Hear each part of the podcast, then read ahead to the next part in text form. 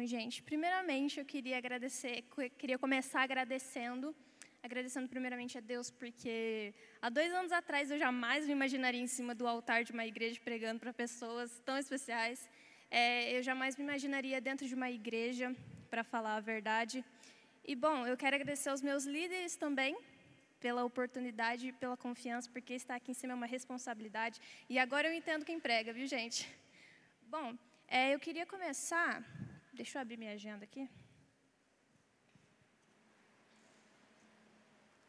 Eu vou expor um pouquinho da dinâmica da palavra para vocês, para vocês não ficarem perdidos. Tá? Eu vou contar um pouquinho da minha experiência de relacionamento com Jesus, bem do comecinho mesmo, e depois a gente vai pegar a referência bíblica e vai criar um contexto, e depois eu vou começar a levantar com vocês alguns temas problemáticos para que a gente possa consolidar toda essa pregação. Beleza? É, eu gostaria que vocês deixassem a Bíblia de vocês aberta em Êxodo 20. Gente, se eu sair do microfone, vocês me mandam um joia, porque eu sou meio lesada, tá bom?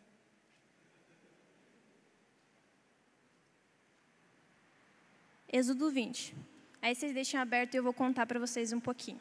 Bom, há dois anos atrás, aproximadamente, é, uma amiga minha me chamou para vir no porão é, no, bem no comecinho desse ministério. Eu lembro que foi numa terça-feira, bem no comecinho realmente do ministério, era uma terça-feira o porão ainda. E aí eu vim, como todo visitante, ficar parada, louvor estava curtindo, até dar uma batidinha de pé, mas não se movimenta, nada. E tá bom, escutei o louvor, palavra, beleza, legal. Só que a palavra, eu comecei a perceber que tinha algo de diferente é, uma observação. Antes de, congregar, antes de congregar aqui, eu não congreguei em mais nenhuma outra igreja. Essa é a primeira igreja que eu congrego. Antes, na verdade, de congregar aqui, congregar aqui, eu nem gostava de igreja, para deixar isso explicado para vocês. Então, quando eu cheguei aqui, eu vi que na palavra tinha algo diferente. Eu não estou dizendo porque essa igreja é melhor, mas quando as pessoas são movidas pelo Espírito, é nítido ver. E eu não lembro quem que tinha pregado, mas eu acho que era o Diogo. Então, eu já comecei a ver uma coisa de diferente nas pessoas que estavam aqui em cima desse altar. Eu escutei a palavra e eu até que gostei, mas eu falei assim, tá, mas eu não preciso virar da igreja por causa disso. Virar da igreja. Aí o louvor tocando, tudo bem. Aí tocou aquela música Ousado Amor. Aquele Ousado Amor que passa no carro do pão, na rua, passa tudo que é lugar. Uma música que todo mundo conhece, até que não é crente conhece. Tá bom, começou a tocar a música. Gente, pra quê?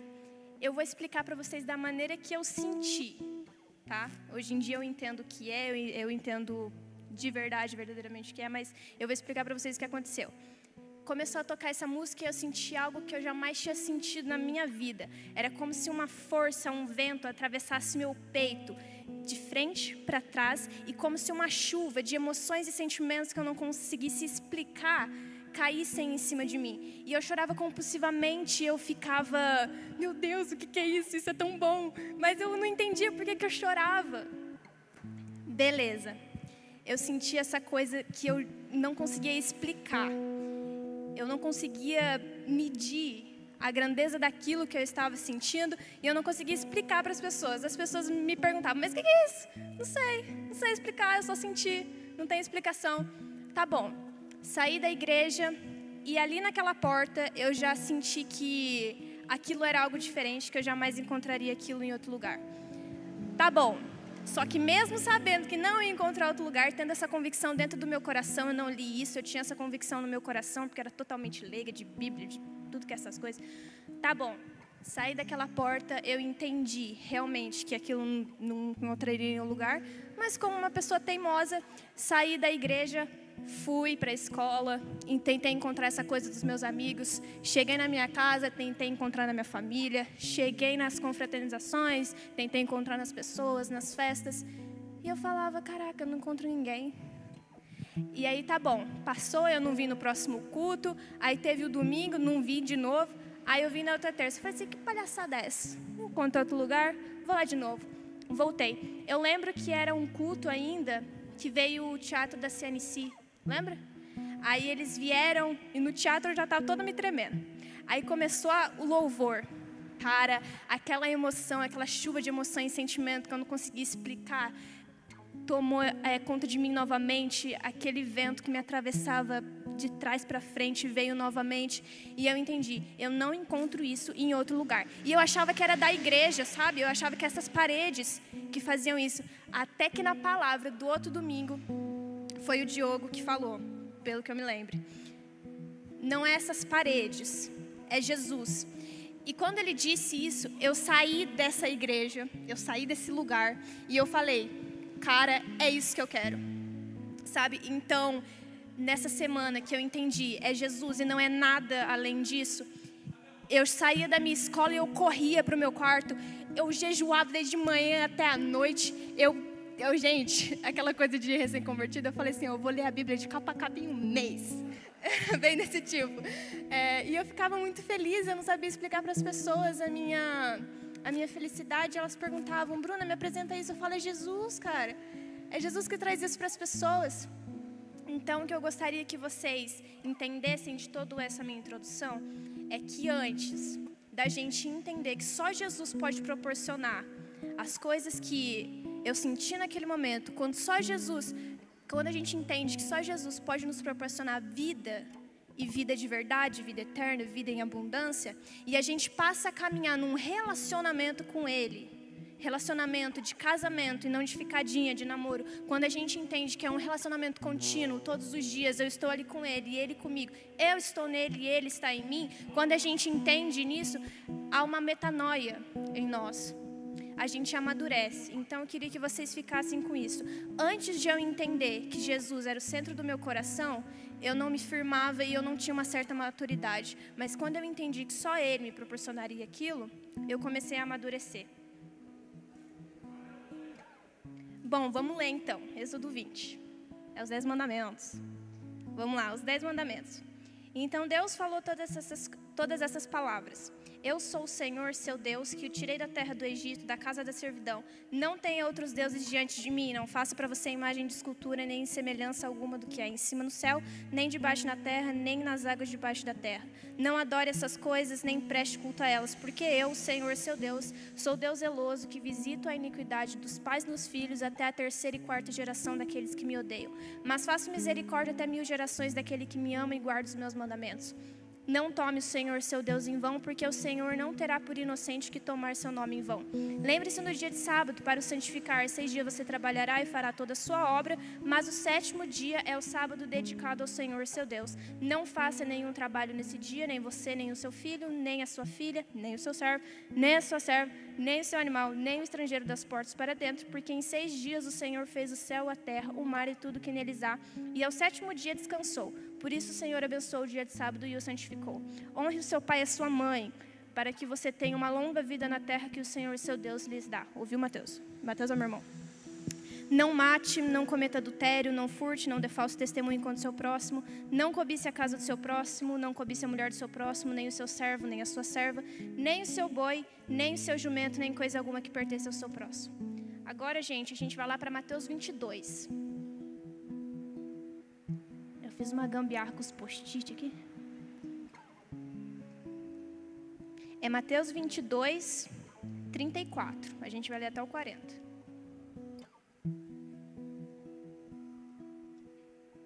Mateus 22, 34.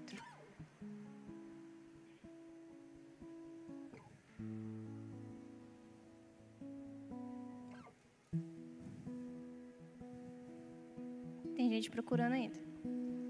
Mas vamos lá. Entretanto, os fariseus, sabendo que Jesus havia silenciado os saduceus, reuniram-se em conselho. E um deles, intérprete da lei, querendo pôr Jesus à prova, perguntou-lhe: Mestre, qual é o grande mandamento da lei? Jesus respondeu: Ame o Senhor seu Deus de todo o seu coração, de toda a sua alma e de todo o seu entendimento. Este é o grande primeiro mandamento. E o segundo, semelhante a este, é: de Ame o Senhor, seu... calma. Ame o seu próximo como você ama a si mesmo. Deste dois mandamentos dependem toda a lei e os profetas. Então, nesse versículo aqui, deixe os dois mandamentos dependem toda a lei e os profetas. Vocês concordam comigo que esses dois mandamentos, então, podem ser entendidos como uma base para que a gente consiga completar ou cumprir os outros mandamentos? Porque dizem em alguma parte aqui da Bíblia, eu não lembro o versículo e nem o capítulo, mas diz que não adianta você é, respeitar os seus pais, não adianta você é, honrar a Deus e etc, etc, os outros mandamentos. Não adianta você fazer isso se você não tiver amor. Então, a gente precisa entender. Primeiro mandamento, primeiro grande mandamento, relacionamento. E segundo, amor. Bora lá. Sabe aqueles temas problemáticos que eu iria levantar com vocês? Vou começar com o primeiro aqui. Uma geração intensa, mas desobediente e que vive presa nos seus achismos. Lembra daquilo que eu disse para vocês? É, que quando eu entrei nessa igreja, eu entendi que não existia nada como Jesus e que aquelas emoções que eu senti, aqueles sentimentos que eu senti, eu não encontraria em outro lugar. Só que eu continuei tentando encontrar isso em outros lugares. Existe um problema na nossa geração de jovens cristãos, é porque se a gente sente um arrepio na perna, a gente fala que é amor. Mas eu queria estabelecer com vocês essa questão de amor e paixão, porque tem uma, uma personificação muito legal que fala assim que a paixão ela começa com um fogo enorme, mas com o tempo esse fogo vai ficando cada vez mais pequenininho. Vou falar que é namoro de adolescente. Tá bom. É, agora o amor ele começa com uma chama, um fogo ali. Não precisa ser grande nem pequeno, mas é um amor que você sabe que é verdadeiro. E com o tempo ele vai crescendo, vai crescendo, vai crescendo até incendiar tudo. Existe essa diferença entre o amor e a paixão. Então a gente é aquela, aquelas pessoas que sentem um arrepio na perna e diz que ama Jesus e para nisso. Só que tudo bem, você sentiu um arrepio na perna, isso é toque do céu, tudo bem, mas só que você não pode parar nesse arrepio, porque arrepios não guiam uma vida cristã. Quando você entende que não existe nada como Jesus, você precisa obedecer o primeiro mandamento, o grande mandamento aqui, relacionamento. Entendeu que Jesus é perfeito, é maravilhoso, não existe nada como Ele. Se relaciona, porque se Ele é perfeito, por que, que você vai querer estar longe dele? Sabe? Se relacione com Ele, porque por quê? Primeiro, por que se relacionar com Ele? Eu queria dar um exemplo vivo, meu. Antes de conhecer a Cristo, o meu irmão está aqui, ele é prova. Gente, eu chorava porque eu não tinha roupa para andar na modinha. Vê se isso pode. Não é, Matheus? Eu, ele chegava no meu quarto, eu estava chorando, ele perguntava por que eu não tenho roupa. E estava cheio de roupa lá. Tanto que hoje em dia eu me visto assim. Mas tudo bem, né? E quando eu encontrei a Cristo, eu entendi que não era o problema não era a roupa que eu não tinha, o problema é que eu queria agradar demais as pessoas. Eu estava presa demais na opinião das pessoas e eu tinha soberba demais dentro de mim. Eu não queria apenas estar na modinha, eu queria ser a melhor da modinha. Então eu vivia nessa de, ai, ah, eu estou tão triste, eu não tenho uma roupa para me usar. E cheia de roupa lá. E com isso eu deixava minha mãe e meu pai tristes. Por quê? Porque eles trabalhavam dia após dia para que eu pudesse ter roupa. E eu era lá, ingrata, bonitona, não quero essa roupa. Então, amor, quando eu conheci a Cristo, eu passei a amar os meus pais e a minha mãe.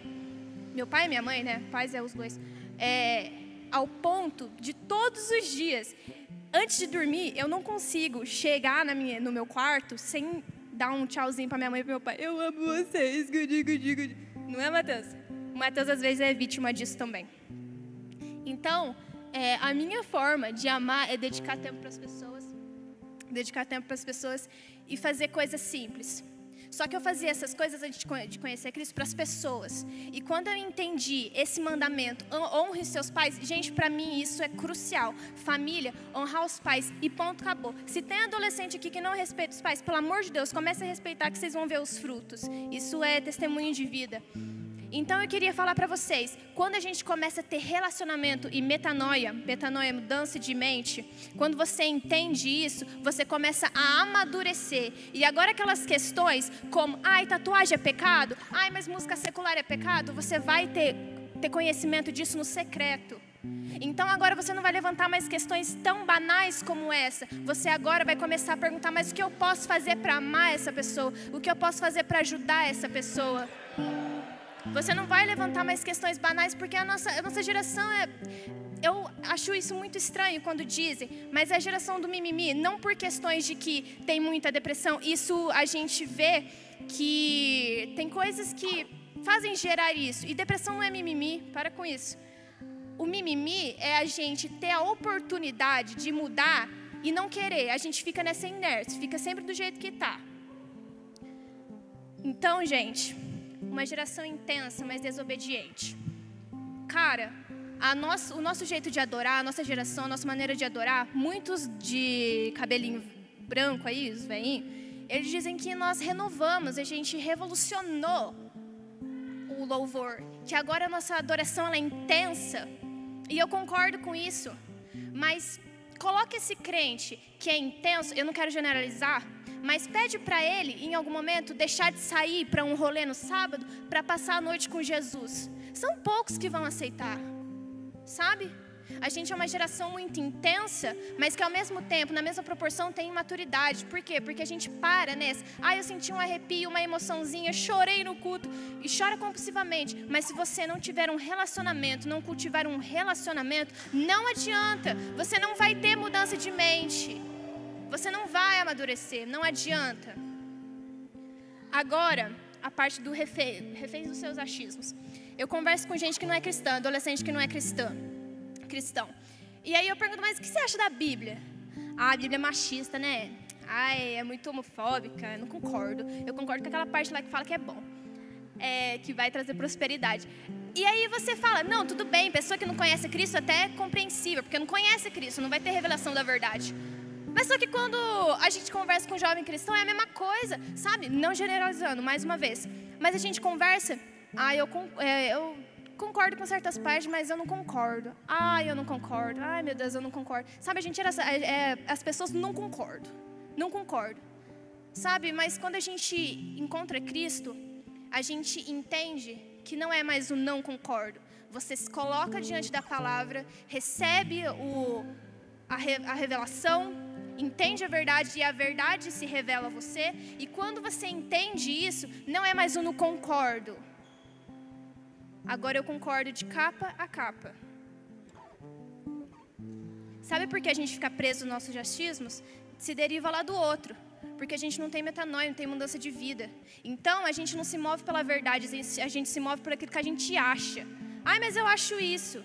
Quando você tiver um relacionamento com Cristo e permitir que Ele te mude, você não vai se mover mais por achismos, mas pela verdade. E a verdade vai se revelar a você. Bom, gente, fechando essa parte, pessoas que querem as coisas fáceis. Eu queria dar um outro exemplo a vocês. Na minha escola, a gente acho que sabe, que sabe é, a gente não tem um movimento de grêmio estudante muito bom. E eu e mais uma garota da informática, sou de outro curso, é, a gente começou a se movimentar para tentar consolidar esse grêmio, sabe? Para tentar levantar, porque um grêmio estudantil ele traz muito benefício para a escola, para os alunos, enfim. E, gente, pensa num negócio difícil. Pensa num negócio que tem que ter muito estudo, muito embasamento. É... E, cara, eu mandei uma mensagem no grupo da minha sala, convidando o pessoal. Pergunta quantas pessoas que aceitaram estudar o Grêmio. Não é nem montar uma chapa, porque na hora do AUE todo mundo gosta. Mas estudar o Grêmio. Uma pessoa me respondeu, de uma sala de 40 alunos. Então, a gente quer chegar na hora que está no bom. A gente quer chegar na hora que está fácil. Sabe, esses dias eu assisti um vídeo de um cara que falava sobre as redes sociais e quanto isso é horrível, mas eu não quero influenciar vocês a não a ficarem sem redes sociais. Enfim, ele dizia o seguinte: eu conversei com um jovem e eu perguntei para ele como estava no serviço dele, um jovem de 20 anos. Como que estava no serviço dele e ele me disse: "Ah, tá legal". Mas ele falou: "Tá legal, mas por que que você falou sem tanta empolgação?". "Ah, porque eu não estou causando impacto no meu trabalho". Aí o cara perguntou, mas quanto tempo que você está lá? Ele falou assim, oito meses. Como que você quer causar impacto no serviço com oito meses? Tá bom, tem exceções. Mas só que tem coisas que são conquistadas gradativamente. E o relacionamento com Cristo é a mesma coisa. Não adianta você querer chegar no domingo, porque tem gente que acha que relacionamento com Jesus é vir na igreja. Gente, não é isso sabe? Você chega na sua. Eu não vou ficar falando aqui como que vocês devem se relacionar, porque o véu já foi rasgado, você não depende de Bruno, de pastor, de ninguém. Você pode chegar lá à vontade. É, mas enfim, essa questão das pessoas que querem as coisas fáceis, a gente é uma geração assim. A gente chega no nosso quarto, na nossa cama, obrigado Deus, e acabou, fecha o olho. E aí, quando chega um varão do céu, uma varoa do céu, ai Deus, mas eu tô, converso com Deus o dia inteiro.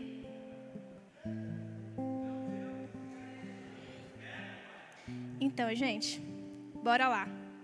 Pessoas que querem coisas fáceis para a gente fechar.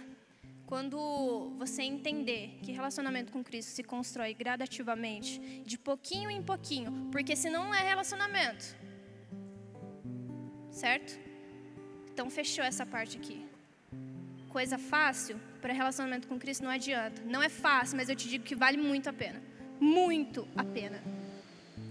Uh, terceira, uma geração que larga o princípio para viver as suas vontades achando estar agradando, agradando a Deus. Essa aqui eu queria que vocês pegassem comigo em João 15, 5.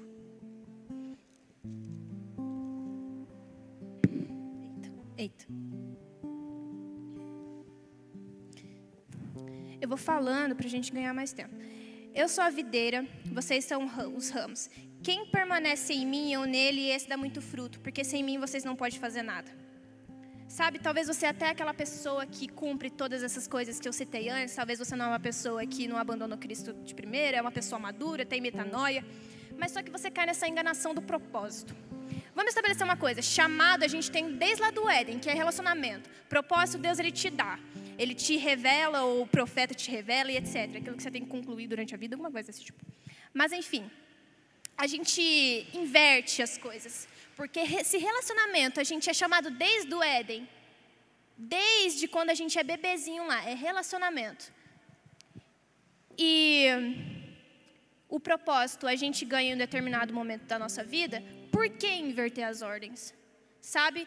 E eu te digo, qual o problema de inverter as ordens? Quando você coloca o seu propósito acima do seu chamado, que é se relacionar com Deus, você não merde esforços para estar tá naquele lugar. Então, se é para ter inveja do irmão, vamos ter inveja do irmão. Se é para roubar a igreja, vamos roubar a igreja. É para Deus, estou fazendo a vontade de Deus. Se é para não amar o próximo, ah, mas eu quero estar lá, eu preciso estar lá. Deus me deu esse propósito, então vamos, não vamos amar o irmão, não, sabe? Está precisando de carona? Deixa lá. Sabe, é... existe um problema quando a gente coloca o, propósito acima do chamado. Aí você me pergunta, Bruna, mas você não precisa você não precisa cumprir um propósito, você não precisa fazer alguma coisa durante a vida? É claro que precisa. É lógico que precisa. O problema é quando a gente inverte a ordem. Porque o que diz aqui? Eu sou a videira, vocês são os ramos. Quem permanece em mim, esse dá muito fruto, porque sem mim vocês não podem fazer nada. Sem relacionamento, você não pode fazer nada. Então não adianta você querer, querer colocar o propósito acima do chamado, porque sem chamado você não cumpre propósito. Por quê? Chamado antes de propósito. Porque quando você entende o seu chamado, quando você se relaciona com Deus, você entende a sua identidade, você constrói caráter. E quando você tem um caráter, você não, não estoura as medidas, não chuta o balde. Você faz as coisas certas, da maneira certa. E, Bruna, mas como assim? Você a gente pode fazer propósito, mas Relacionamento. Quando você tem um relacionamento com Cristo, é impossível você estar com Ele e não querer dar a vida por Ele. Quando você está num relacionamento com Cristo, é impossível você não querer fazer algo por Ele. Então, o problema não está em querer cumprir propósito. Isso todo mundo quer. O problema é quando você inverte as ordens. Chamado, relacionamento, a gente tem desde o primórdio da terra esse chamado. Mas propósito se constrói mediante, à medida que você se relaciona com Cristo, você vai cumprindo o seu propósito. Bora lá? É... Eita, nós. Vou pegar aqui.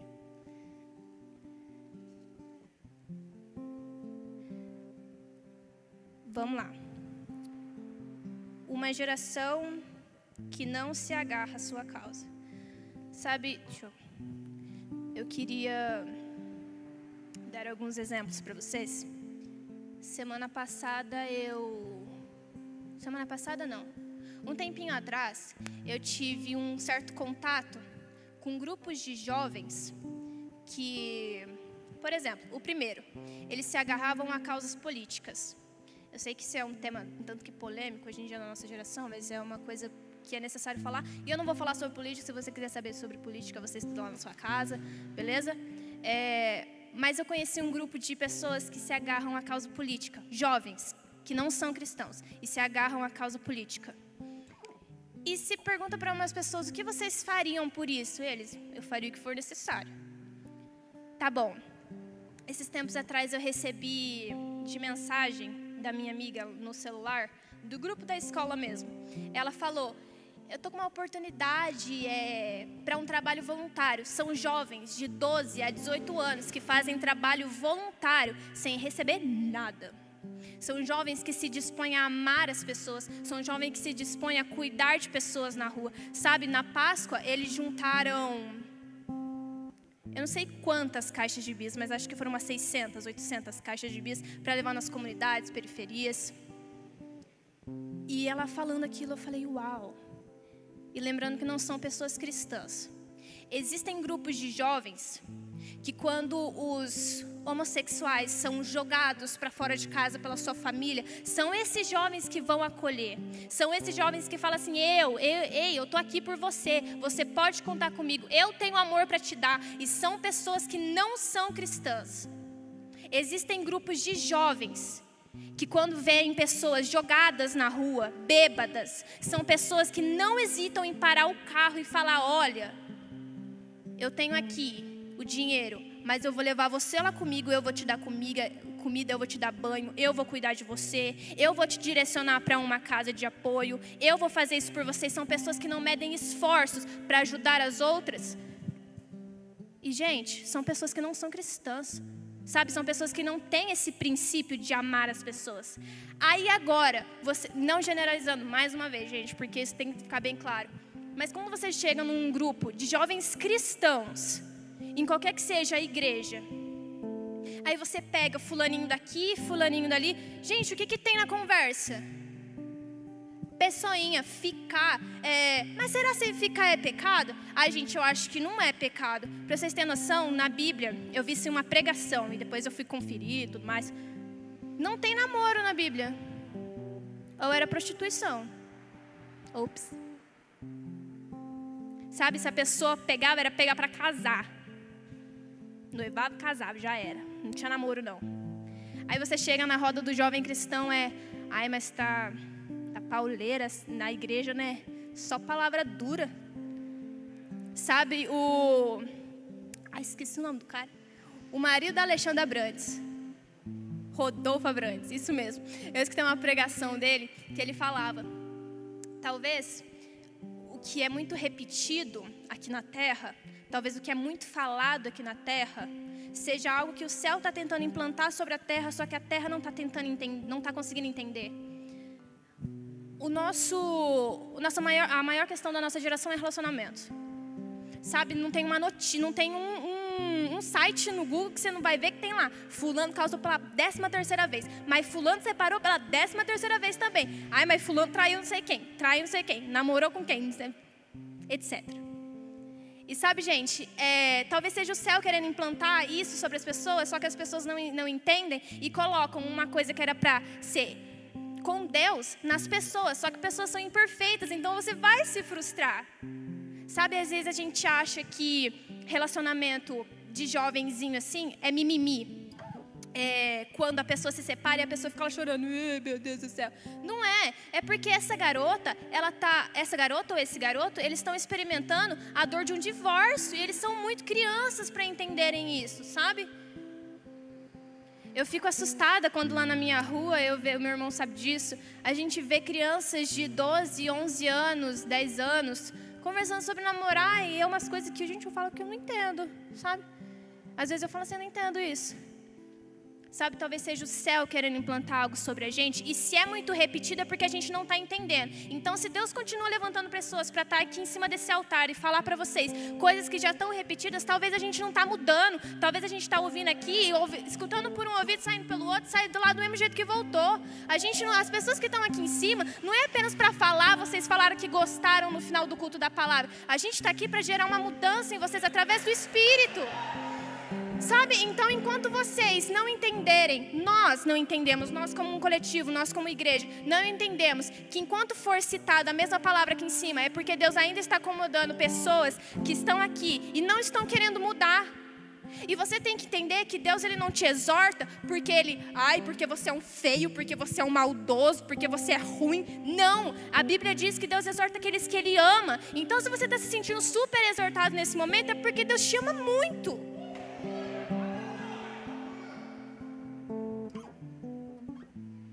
Sabe uma geração que não se agarra à sua causa? Porque quando a gente vê uma pessoa na rua, ah, deixa pra lá, né? Outra pessoa vem e ajuda. Ah, mas na minha casa, eu tô com dinheiro aqui, meu pai tá precisando, mas ai, eu preciso comprar aquela camiseta, tá super na moda. Ai, mas aquele tênis, meu, ah, não vou ajudar não. Eu preciso comprar meu tênis. Ou eu passo muito por isso. O meu colega da sala tá precisando de uma ajuda na prova e você precisa revisar essa prova. Sabe? Aí você fala: Caraca, velho, por que você não estudou? Que saco, viu? Aí você estuda o seu e ajuda o seu amigo. Só que não! Se eu fizer o meu e completar o meu, tá ótimo. Se eu tirar 10, tá ótimo. Não tem problema não. Sabe, a gente deixa de amar as pessoas sendo cristãos e tendo isso como princípio, mas as pessoas que estão lá fora e não têm isso como princípio, não hesitam em fazer. E se tem alguém aqui hoje que não é cristão ou veio aqui por algum motivo que as pessoas te convidaram, e eu queria te dizer obrigado, sabe? Obrigado por cuidar das pessoas, porque a gente que é cristão, a gente não entendeu, a gente está preocupado demais em falar sobre ficar, sobre tatuagem, sobre música secular, sobre coisas banais para amar as pessoas.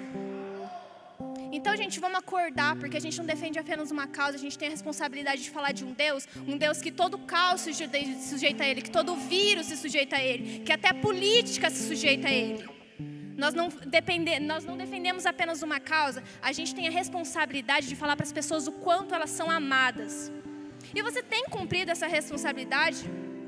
Você tem conseguido sanar isso? Talvez você está aqui hoje e está falando, cara, mas por que ela está falando isso? Eu nem cometo nada dessas coisas. Sabe, todas essas palavras que eu estou falando aqui em cima é zelo de Deus para com você. Porque você precisa ouvir, você necessita ouvir o quanto você é amado, você necessita ouvir o quanto você é especial para Deus. Você necessita ouvir que essa sua dor se eu tiver o Espírito Santo dentro de mim e eu orar por você, essa dor pode sumir. Eu tenho a responsabilidade de falar de um Deus que Ele traz metanoia, Ele traz vida aos nossos corações e vida em abundância. Sabe quando a gente fala vida aqui em cima? A vida, ela abrange diversas coisas. Ela abrange relacionamento, a vida abrange parte financeira, a vida abrange amigos, a vida abrange tudo. Sabe essa sua vida que você vive? É a mesma que Jesus está querendo te dar, mas de uma maneira nova, de uma maneira perfeita, de uma maneira agradável e ao lado dele. Então, ah, Bruna, é uma vida perfeita, então o que, que vai acontecer? É a mesma coisa que o Diogo fala. O que você planta aqui, você vai colher, meu querido. Então, se você matou uma pessoa, não é porque você aceitou a Cristo que você vai estar livre dessa impunidade. Você vai continuar indo para a cadeia. Vai estar indo para a cadeia. Mas agora você vai ter Cristo no seu coração. E você pode falar, ai, Bruna, mas Cristo, se você não tem Cristo dentro do seu coração e você não tem um verdadeiro relacionamento com Ele, eu até entendo você falar isso, porque quando a gente conhece Cristo verdadeiramente, a gente entende a, grande, a grandeza dele. E a gente não fala, ai, mas Cristo, a gente fala, uau, Cristo.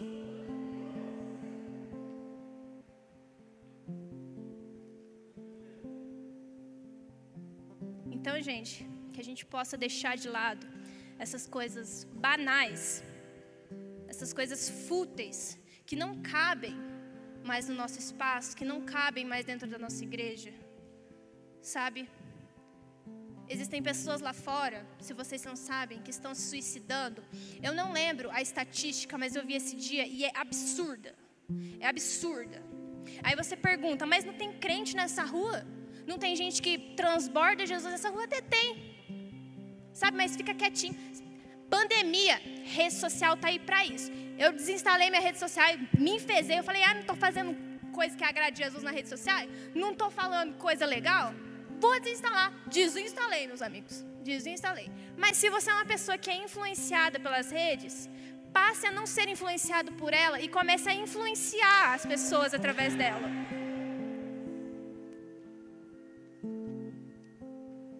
Galera, eu estou dando uma revisada aqui. Que a gente constrói uma coisa e depois a gente acaba não falando nada que a gente construiu, né? Carência.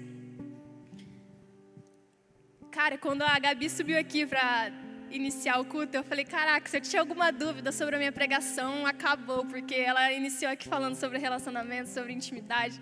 E eu falei: uau, Deus, é isso. E carência, sabe? Pegando esse gancho de relacionamento e intimidade que eu já tratei com vocês aqui, a nossa geração é uma geração super, hiper, mega carente. Sabe? Você não vê um adolescente de 13 anos, talvez, não generalizando mais uma vez, que não fale sobre, ai, mas eu queria tanto um namoradinho no dia dos namorados. Adolescente de 15 anos, então, cara, eu acho que é o que mais tem, de verdade. É, eu falo isso porque eu tenho 15 anos. É... adulto, gente, adulto também é mais feio ainda, né, gente? Vocês já vocês que é adulto já deveria ser maduro, né? Então vamos lá, gente. Carência. Antes de conhecer a Cristo, eu era uma pessoa bem carente. Eu não amava, eu não, não amava meus pais, então, mas eu não conseguia dizer que eu não, eu, eita Jesus, eu não conseguia dizer que eu amava meus pais, eu não conseguia dizer que eu amava meu irmão. Hoje em dia eu falo isso, sei lá, acho que eu falo a cada 30 minutos, porque a gente tem que fazer valer a pena hoje. Então, quando eu comecei a me relacionar com Cristo, Ele foi tratando diversas áreas da minha vida e as pessoas que me conhecem sabem disso. Ele foi tratando diversas áreas da minha vida e ele foi começando a reconstruir aquilo que tinha sido quebrantado por diversas pessoas. E você me pergunta, Bruna, mas quantos anos você tinha? Eu tinha 12 para 13 anos. Sabe, então, se eu falo das crianças, dos adolescentes de 12 para 13 anos, eu digo isso com propriedade, porque eu vivi isso. Então, Cristo ele começou a tratar essa carência em mim. Cara, antes de conhecer a Cristo, era no status todo dia, ai, mas eu queria um namoradinho. Ou postava aquelas frases de efeito, sabe, para as pessoas achar que você está abalando. Mas deixa eu te contar, deixa eu contar uma coisa para vocês. Quando vocês postam demais no status, é porque vocês estão sofrendo sim, tá? Bora lá, gente. Antes de conhecer a Cristo, pessoa super carente. Quando entrei aqui, senti aquela coisa sobrenatural vindo sobre mim, eu entendia, eu entendia no meu espírito que aquilo era sobrenatural. Eu comecei a me relacionar com Jesus e me relacionar de verdade. Eu corria da minha casa, ia para o meu quarto, joelhava, joelhava lá e quando eu tive. Nossa, gente, não vou nem contar. É, mas quando comecei a me relacionar com Cristo verdadeiramente, essa carência, ela foi sumindo aos poucos. Como Thomas colocou aqui um dia. Sexo é um prazer carnal, tudo bem. E só pode ser sanado, esse, esse prazer só pode. Como que se fala? Só pode ser satisfeito depois do casamento. Nós que somos cristãos, nós temos esse princípio. E se você não tem cumprido esse princípio, não se sinta sujo, porque, como Danilo disse, onde superabundou o pecado, superabundou a graça. Então, se você tem um arrependimento, Deus pode te fazer novo de novo, e Ele pode cuidar de você mais uma vez. E não é porque você caiu em pecado que eu ou Danilo ou as pessoas que estão aqui, que você acha que é um super crente, é melhor que você. Não, Deus te ama da mesma proporção que Ele me ama sabe? Então, eita, até me perdi o que eu estava falando. Mas a questão da carência. Quando eu comecei a me relacionar com Cristo, eu via que prazeres que eu achava que eu só conseguia sanar lá no mundo, satisfazer lá no mundo, eu comecei a satisfazer em Deus. Como Thomas disse aqui muito bem, o sexo, tá bom, é um prazer carnal, mas existem prazeres que são completos no Senhor. Sabe, eu tinha complexos de não conseguir passar um sábado sozinha na minha casa porque eu saía todo final de semana, saía com os meus amigos, e eu percebi que eu estava mudando quando eu passava sábados no meu quarto, deitada, chapadona. Aí você pergunta, chapadona de quê? De Jesus, gente. Eu passava sábados inteiros, à noite, na minha casa, lá no meu quarto. Tem vezes que eu fecho a porta do meu quarto e falo assim pro meu irmão, você não entra. eu coloco lá as músicas, ele teve um dia que eu coloquei uma música lá mó legal, que era em inglês ainda. Aí ele tava escutando lá, e era cristã, tá, Matheus? Aí eu coloquei a música lá, e ele fala, ai, mas essas músicas aí é meio estranha, né? Eu falei assim, aí eu, quando eu abri a porta do quarto, ele tava lá no quarto assim, ó. Tava dançando, gente. Mas então, o que eu quero dizer para vocês é que essa carência, essa carência da nossa geração, ela pode, ela tem cura sim. Ela tem cura quando a gente entende que a nossa carência é sanada em Cristo, ela é sanada em Deus. Quando a gente entende que existem prazeres que são sanados, são satisfeitos no Senhor, a gente para de tentar procurar isso em outras pessoas. E eu te digo como um testemunho de vida, eu procurei em diversas outras pessoas, mas o verdadeiro, o íntegro, o inteiro eu só encontrei em Jesus. Porque quando eu tentava procurar nas outras pessoas, ainda existia um buraco no meu coração. Mas quando eu encontrei a Cristo, eu não consigo nem explicar para vocês. Parece que além de preencher o buraco, ele explodiu encheu mais ainda. Sabe? E hoje eu me sinto uma pessoa totalmente inteira. Tem vezes que a gente tem é, as recaídas, né, gente? A gente fala assim, ah, mas eu sou um nada. Aí vem o Espírito Santo. Última coisa, antes de finalizar, porque já são oito e meia. Eu queria dizer para vocês uma coisa, um problema também da nossa geração. A gente é uma geração que tá legal, super maduro, beleza. Só que quando chega, e eu vou citar isso aqui, vou, vou abrir essa ferida mesmo. Quando chega um homossexual, uma pessoa feminista, uma pessoa. O que, que eu posso falar? Pessoas que são machucadas no mundo, ou pessoas que têm uma ideia diferente da nossa, a gente tenta convencer as pessoas: não, mas é Cristo, é isso, é isso. Gente, eu era uma pessoa exatamente desse, desse modelinho que eu acabei de citar uma pessoa que não conhecia Cristo. E quando a gente não conhece a Cristo, não adianta você falar, a gente não conhece a verdade. Se você falar para mim que eu tenho que parar de ser homossexual, gente, eu não vou parar de ser porque eu não conheço a Cristo, eu não conheço a verdade. Se você falar para mim que eu tenho que parar de de ser feminista, que eu tenho que parar de ser isso, que tenho que parar de ser aquilo, eu não vou porque eu não conheço a verdade. O problema é que a gente tenta convencer ao invés de apresentar aquele que convence. Sabe quando eu cheguei aqui, não me apresentaram uma parede, não me falaram, olha Bruna, você tem que parar de ser isso, você tem que parar de ser aquilo. Eles me apresentaram Jesus e Jesus me convenceu. Porque quando Ele fala dos nossos corações, a gente entende, a gente discerne aquilo e a gente entende que aquilo é verdade. Eu era uma, eu era uma daquelas pessoas que diziam que a Bíblia não era coerente, que a Bíblia era machista, que a Bíblia era isso. E hoje eu acredito nela de capa a capa. Por quê? Porque o pastor disse isso? Não, porque Cristo me revelou. Gente, se você está se sentindo super, super exortado, ou talvez se você não entendeu essa palavra, para quem não entendeu, isso é zelo de Deus para com você. Todas as palavras que eu disse aqui é zelo de Deus para com você, porque você precisa saber que você é amado, que existe um Deus que te ama, e nós como cristãos não estamos entendendo que nós precisamos falar isso para as pessoas. Então, Deus exorta aqueles que já o conheceram para que mais pessoas o conheçam. Então, se você é uma dessas pessoas aqui hoje, eu quero dizer para você, você é super amado por Deus. Existe um Deus que te ama abundantemente, existe um Deus que todo caos o vírus, toda a falta de amor se submete a ele. E eu não digo isso porque eu li, mas porque eu provei. Então, se, as, se, existem pessoas aqui hoje que não entenderam essa palavra, eu quero te dizer: Deus te ama. Isso não é uma frase, é verdadeiro, é profundo. E quem é espiritual aqui entende isso. Última coisa: se você se sentiu super, super, super exortado, é porque Deus te ama super, super, super. Porque ele não te exortaria se ele não te amasse. Sabe porque o contrário do ódio, ele não, o contrário do amor, ele não é o ódio, é a indiferença. Então Deus ele não se sente indiferente às suas práticas. Ele deseja que você mude. Ele deseja que você, ao conhecer, ao se relacionar com ele, entenda que existe necessidade de uma mudança de mente, para que dia após dia você venha se tornar cada vez mais parecido com ele. E isso parece soberba, é, totalmente soberba de Deus ou é, que se fala? Como se Deus quisesse falar: olha, você tem que ser igual a mim. Quando a gente começa a se parecer com Cristo, a gente vê que diversas áreas das nossas vidas são tratadas e curadas. Então não é Deus querendo te dizer, olha, você tem que parecer comigo. Ei, se pareça comigo. Porque quando você se parecer comigo, você vai ser curado.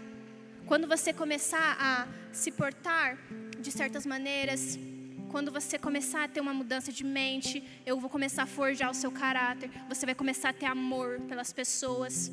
E agora Deus não vai te recompensar apenas porque você fez por Ele, mas porque um pai, ele, como o Diogo coloca aqui muito bem, em questão das filhas dele, ele sente prazer em recompensar os filhos dele. Não que você que não pratica nada dessas coisas não vai ser recompensado por Deus, porque Deus ele não tem acepção de pessoas. Mas quando você tem um relacionamento com Ele, além de você ter uma mudança, além de você sentir uma pessoa super livre e livre de diversas coisas, livre de, livre de diversas cadeias, você ainda tem a recompensa. E você vai ver que a recompensa de Deus ela nem se compara com a presença dele.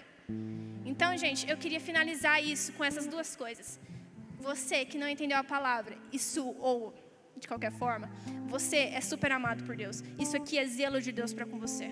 E não é apenas uma frase, é verdadeiro e é profundo. E você que se sentiu super é, exortado, você é uma pessoa super amada. Gente, vamos colocar de pé?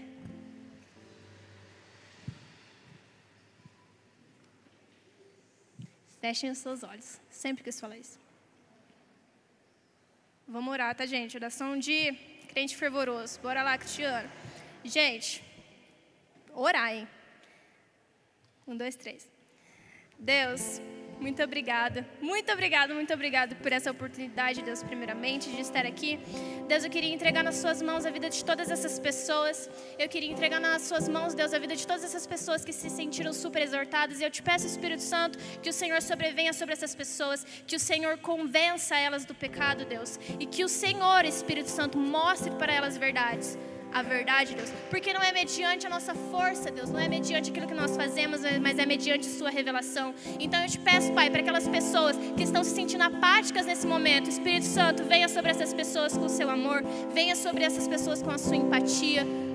Espírito Santo, eu te peço que to tome essas pessoas neste momento, que o Senhor faça na vida delas. Que o Senhor cuide de todas as pessoas neste momento e que seja implantado, Deus, no coração de todas essas pessoas a intimidade.